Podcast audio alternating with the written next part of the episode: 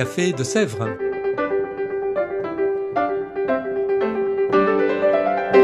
Au Café de Sèvres, on discute philosophie et théologie.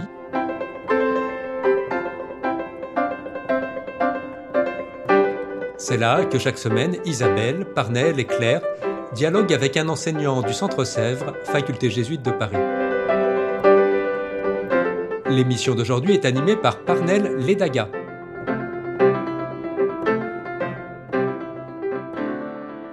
Chers auditeurs, chères auditrices du Café de Sèvres, bonjour à tous. Je suis heureux de vous retrouver pour une nouvelle saison. Et pour lancer cette saison, nous avons le plaisir d'accueillir aujourd'hui le Père François Evé. Bonjour Père François. Bonjour Parnell. Voilà, vous êtes un habitué de la maison, vous êtes jésuite, théologien et physicien, vous êtes aussi directeur de la revue Études, vous enseignez également au Centre Sèvres. Si euh, nous vous accueillons aujourd'hui, c'est pour discuter de votre ouvrage La science à l'épreuve de Dieu. Réponse au livre Dieu, la science, l'épreuve. Dieu, la science, l'épreuve, qui est un livre publié en 2021 par euh, Michel Yves Bolloré et Olivier Bonacier. Alors, rapidement la première question qui me vient spontanément à l'esprit. Ce livre Dieu, la science, les preuves, qui veut, euh, qui a comme ambition de prouver scientifiquement ou d'apporter des arguments scientifiques en faveur de l'existence de Dieu, pourquoi sentez-vous le besoin d'écrire un livre pour répondre à ce livre?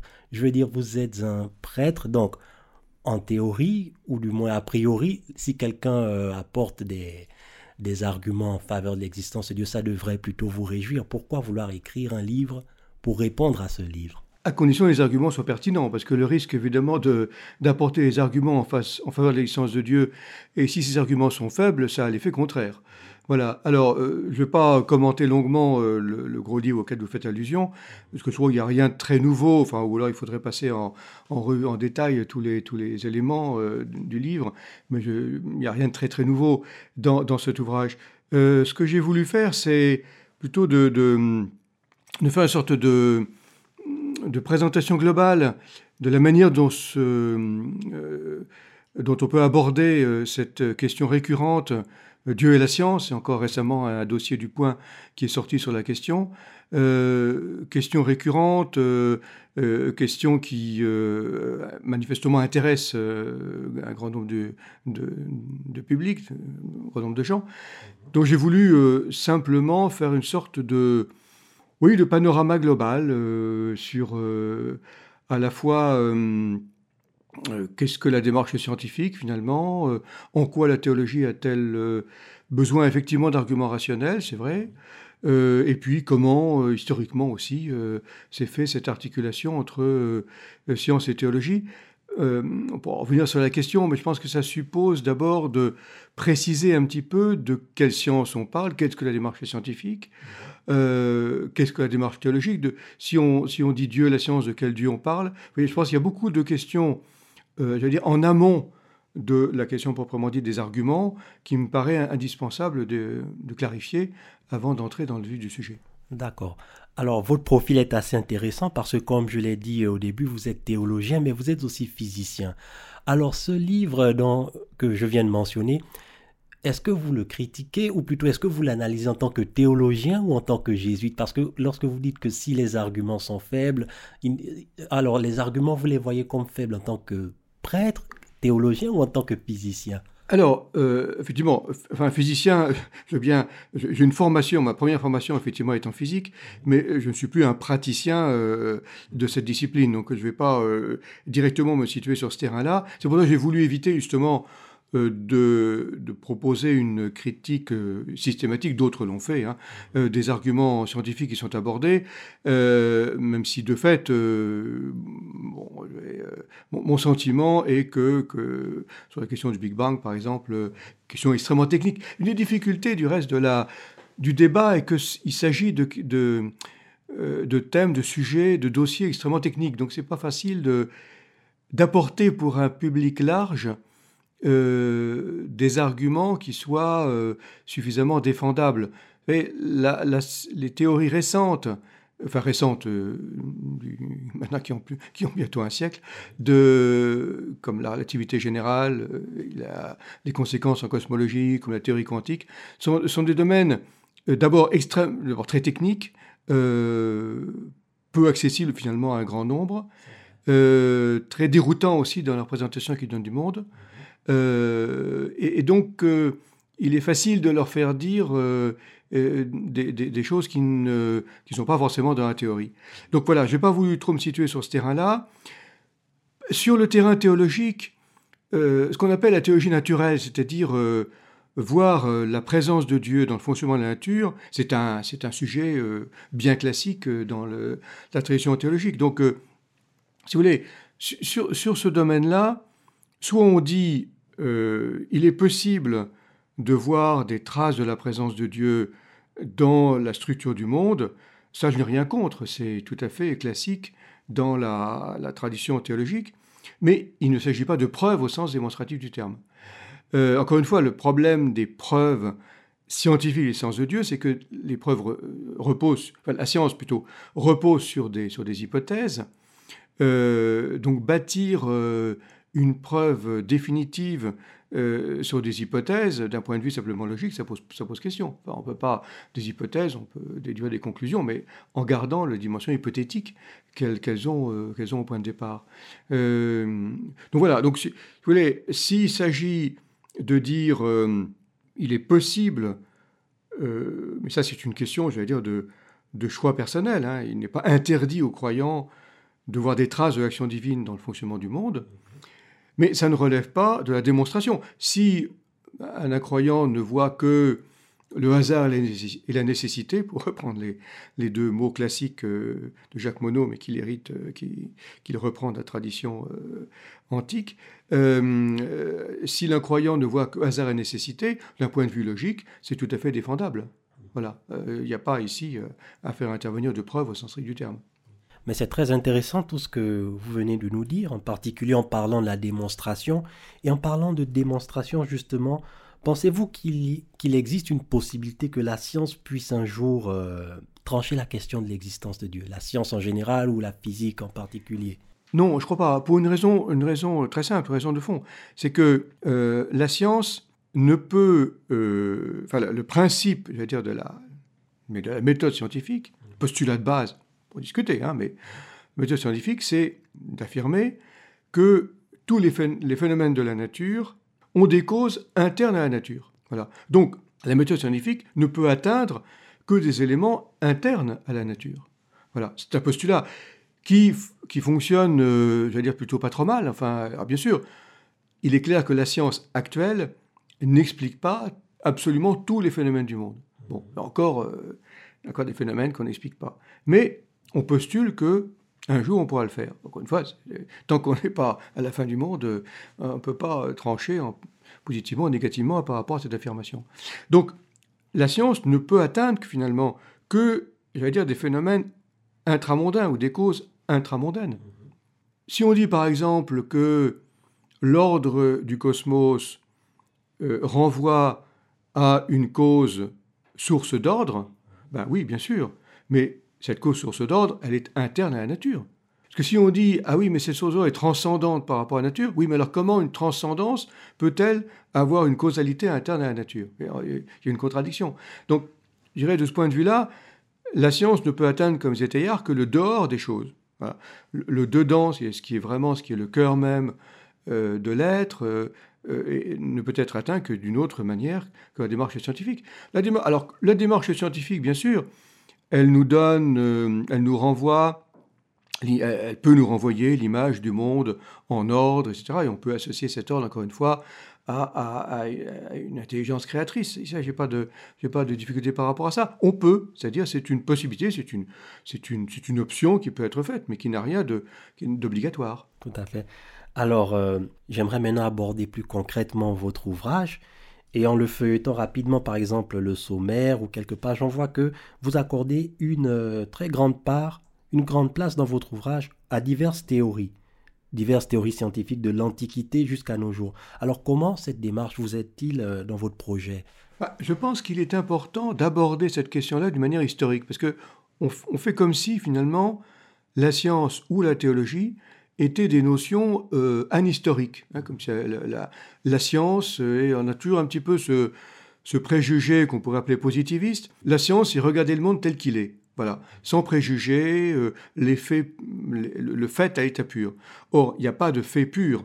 Euh, on regarde le monde toujours à travers un regard particulier, une théorie, euh, un schéma, bon, ne serait-ce que par le langage. Hein, notre, notre, notre langue, notre langage a des, concepts particuliers. Donc il y a toujours un, certain filtre qui, qui, nous fait aborder le, la réalité. Donc c'est intéressant de voir comment ça s'est construit dans l'histoire. Que la science moderne a une manière particulière de, se rapporter au monde, en particulier, euh, donc non seulement, comme je l'ai dit, le fait de postuler la possibilité d'expliquer tout phénomène de la nature par des causes antérieures d'ordre naturel, c'est un postulat, bon, encore une fois, qui se vérifie ou pas par l'expérience, euh, et plus précisément, pour la science moderne, de, de décrire le monde comme une machine. Voilà, le, schéma mécanique prédomine, qui a euh, l'avantage, je puis dire, de, de,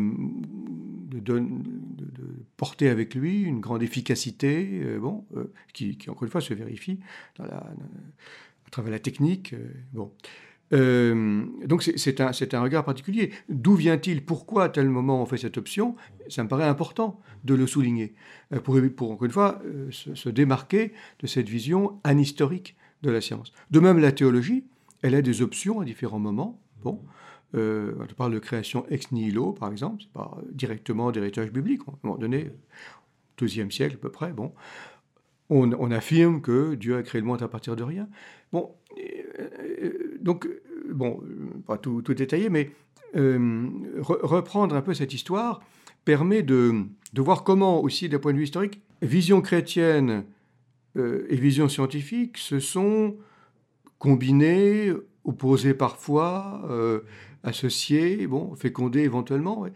tout, tout, cette, cette construction historique me paraît tout à fait importante. Pas difficile de, de résumer en trois mots, mais quelques aperçus brefs là-dessus, mais euh, pour souligner l'importance, encore une fois, de cette entrée historique dans la question. D'accord, vraiment très intéressant. Et ça, c'était bien sûr les grandes lignes de votre ouvrage, mais une question que j'aimerais vous poser, une question euh, plus fondamentale au fond. Quelle est l'idée centrale que l'on devrait euh, garder? C'est-à-dire, si on, vous posait cette question, qu'avez-vous défendu dans ce livre? Quelle était la thèse principale? Comment répondriez-vous à cette question? Elle serait peut-être double. la première, très générale hein, euh, dans, son énoncé. Euh, la première, c'est l'importance de distinguer les plans. Distinguer ce qui relève du travail du scientifique, encore une fois, avec, qui a son autonomie, bon, dans laquelle aucune autre composante ne doit intervenir, euh, et le, le, regard ou la, manière dont le croyant se rapporte au monde, sur deux plans, deux plans différents. C'est le premier, premier niveau. Une fois qu'on avait cette distinction, distinguer ne signifie pas séparer, encore moins opposé, de voir comment euh, une certaine euh, articulation est possible, un dialogue est possible. Là, je reprends, euh, trouve intéressante une phrase du pape Jean-Paul II dans une lettre de 1988, disant La science peut aider la religion à se démarquer de la superstition, et la religion peut aider la science à se démarquer de, l'idolâtrie. Bon, ceci de mémoire, c'est pas exactement plus long, mais peu importe. Mais c'est ça. Hein. Le danger, effectivement, de la religion, c'est la superstition, c'est-à-dire construction d'un monde imaginaire, et effectivement, la démarche scientifique, euh, euh, on peut dire, ramène au concret. Chose rapidement. Du côté, euh, mais, du côté de la science, il y a aussi un danger d'idolâtrie, c'est-à-dire de faire en sorte que, de faire comme si la, la, théorie scientifique suffisait à comprendre le monde. Oui, euh, oui euh, effectivement, elle aide à expliquer les phénomènes du monde, mais c'est pas elle qui va nous permettre de, à elle seule, d'entrer dans euh, toute l'épaisseur du monde et au, cœur de, la matière, pour reprendre l'expression de Théa. et donc là, on a besoin d'une pluralité de regards. Et euh, fait aussi allusion à la poésie, mais qui, aussi est un autre regard sur le monde.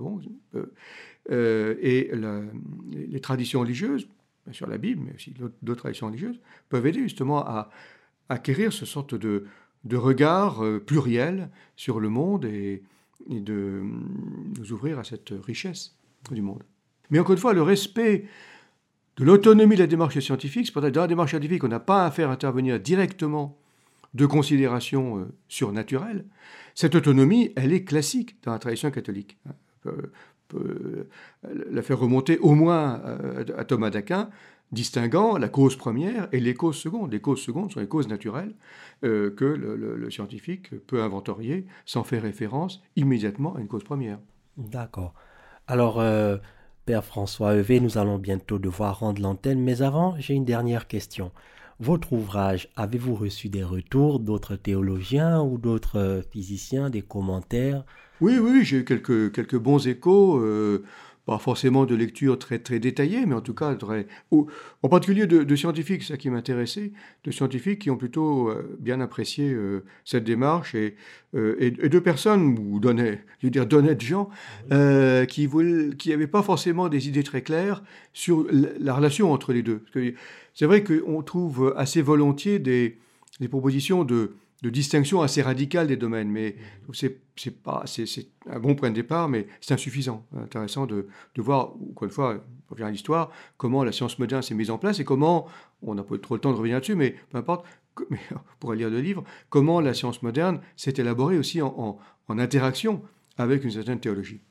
D'accord. Et les deux concernaient eux-mêmes Michel Yves Bolloré et euh, j'oublie le nom. Olivier Bonacier. Olivier Bonacier vous ont-ils répondu pas directement, non. Ah, d'accord. D'accord. Alors, votre ouvrage rappelle La science, l'épreuve de Dieu de François Evé, euh, publié aux éditions Salvator, disponible dans toutes les librairies, FNAC et éventuellement sur Internet. Avant de rendre l'antenne, Père François Evé, j'aimerais savoir, donnerez-vous ce semestre des cours, des conférences ou euh, des séminaires au Centre Sèvres?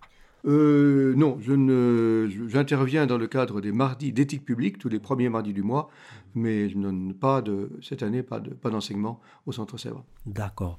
Eh bien, je vous remercie infiniment d'avoir accepté notre invitation, de nous avoir euh, fait découvrir votre ouvrage. Quant à vous, chers auditeurs et auditrices du podcast Café de Sèvres, je vous remercie une fois encore pour votre fidélité. Nous nous donnons rendez-vous dans deux semaines. D'ici là, portez-vous bien. À très bientôt. Au revoir.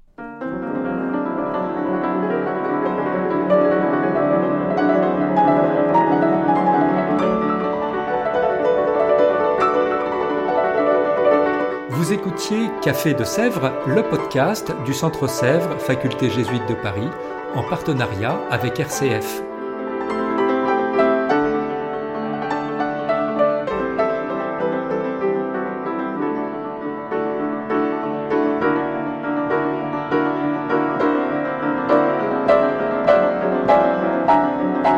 Pour ne rater aucun épisode, abonnez-vous sur votre application préférée Spotify, Deezer, Apple Podcast ou Google Podcast.